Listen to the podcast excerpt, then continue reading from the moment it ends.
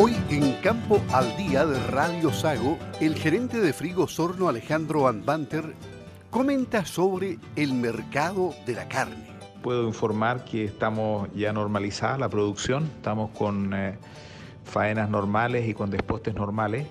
y en general las plantas en Chile también han normalizado su producción, lo que es una buena noticia. Ahora, esta normalización de producción se ha hecho manteniendo rigurosamente el protocolo y todas las medidas que se adoptaron que ya se han incorporado, se están incorporando de alguna forma a la cultura cada una de las plantas y específicamente en Frigosorno somos especialmente cuidadosos con eso. O sea, yo quiero recordar que en Osorno tuvimos un brote eh, en algún momento, que la curva se ha aplanado bastante, pero también estamos viendo y observando con preocupación lo que está pasando en Santiago donde se disparó nuevamente los casos, los contagios, ¿no es cierto? Y sería esperable que nosotros tengamos en el sur también un repunte en algún momento de toda esta situación. Consecuencia, por el momento estamos trabajando normal, estamos trabajando bien, las barreras zoosanitarias han funcionado bien, eh, los camiones han llegado con algunos retrasos, pero en general no han sido impedimento para producir y eso nos tiene muy conforme y yo creo que en general toda la industria de la carne está intentando normalizar su operación hasta, hasta donde podamos.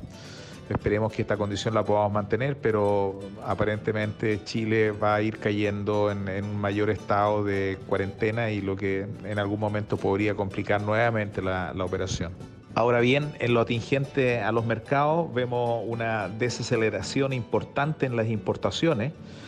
Eh, para el primer trimestre de enero a abril, las importaciones habían crecido en un casi 12%, un 11 y fracción por ciento, equivalente a aproximadamente 250 camiones más de carne respecto a igual periodo del año 2019.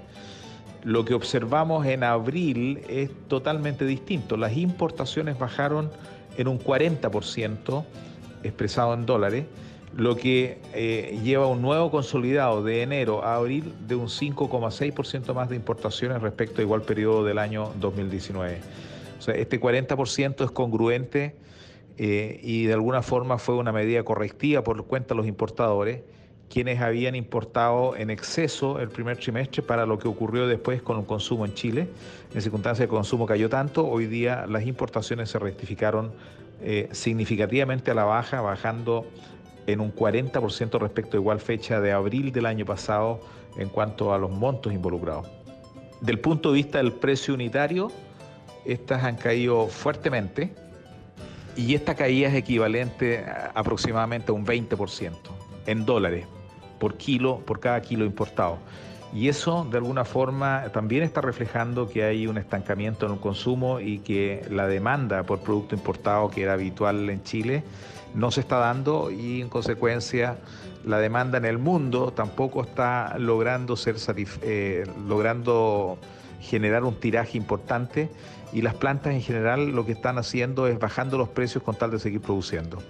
Eso mismo está afectando también a China.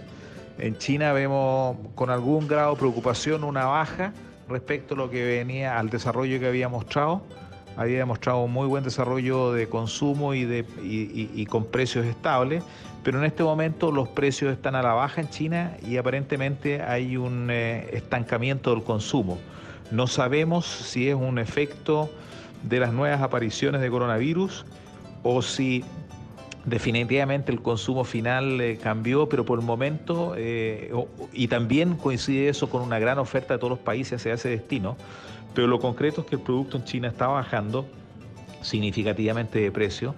Eh, al principio fue una tendencia leve que ya habíamos notado hace dos semanas atrás, pero esta semana se manifestó con mucho más fuerza y ya llevamos caídas del orden del 10% en, los precios de venta, que, son importantes porque impactan en forma significativa al, al precio del animal vivo. Para esto coincide, este, este, esta, esto coincide con eh, un periodo en Chile donde estamos entrando en la época invernal, donde paulatinamente se hace más escasa la oferta. En consecuencia, eh, no debería haber una caída de los precios a nivel de, de, precios de animales vivos, pero tampoco debería haber un alza. No, no, no vemos, vemos muy acotado el escenario como para que se produzca un alza pero tampoco, a pesar de que la carne importada cae un 20% y a pesar de que los precios en China también están cayendo, no vemos mayor margen para que caiga el precio del vivo porque de alguna forma lo que está ocurriendo es que eh, la oferta ha estado relativamente restringida. Ahora, eh, sí hemos tenido un otoño abundante en producción de forraje y eso podría afectar que en la medida que se larguen las lluvias nuevamente o que vengan las heladas más fuertes que nos han venido en forma todavía, eh, notemos tal vez una descarga mayor que podría impactar de alguna forma en una baja poco significativa del precio. Finalmente, respecto a las exportaciones, la verdad las cosas es que las plantas han estado trabajando muy fuerte en las exportaciones y vemos un aumento importante en toneladas respecto al año pasado, en el, gran total de exportaciones de enero a marzo respecto al 2019 aumentó un 54%, casi 55%. Y en, eh, en, el caso de China específicamente las exportaciones aumentaron un 73%. Consecuencia, Hoy día eh, se viene a, mostrar claramente que China sigue siendo un mercado atractivo para exportar y que las plantas de alguna forma han estado haciendo su pega en orden a colocar todas esas cantidades de animales y me atrevería a decir que han andado más rápida que la cantidad de animales disponibles con papeles. Es decir, el incremento en animales ha sido exportado, en carne específicamente, exportada, ha sido superior a la cantidad de animales que hemos ido eh, eh, otorgándole certificación con papeles aptos para exportar a China. Ahí hay un tema que está un poquito al debe y que de alguna forma eh, se sigue marcando también una diferencia de precio importante entre los animales que son exportables a China y los animales que no son exportables. Eh, yo creo que la tendencia es clara más allá de la circunstancia del coronavirus y todo, pero China se ha convertido en un gran demandante de carne en el mundo y ha marcado la diferencia al menos estos últimos años. Esta tónica exportadora la consideramos importante para la sustentabilidad del negocio ganadero y de alguna forma creo que el mundo productor se ha hecho bastante partícipe, aun cuando todavía falta volumen de animales eh, certificables para exportar, pero se ha generado una masa crítica importante y creo que aquellos productores que manejaron su sistema CIPEC, manejaron su sistema de trazabilidad correctamente, eh, han recibido un premio importante en el precio, al menos respecto a lo que era histórico y al mercado nacional.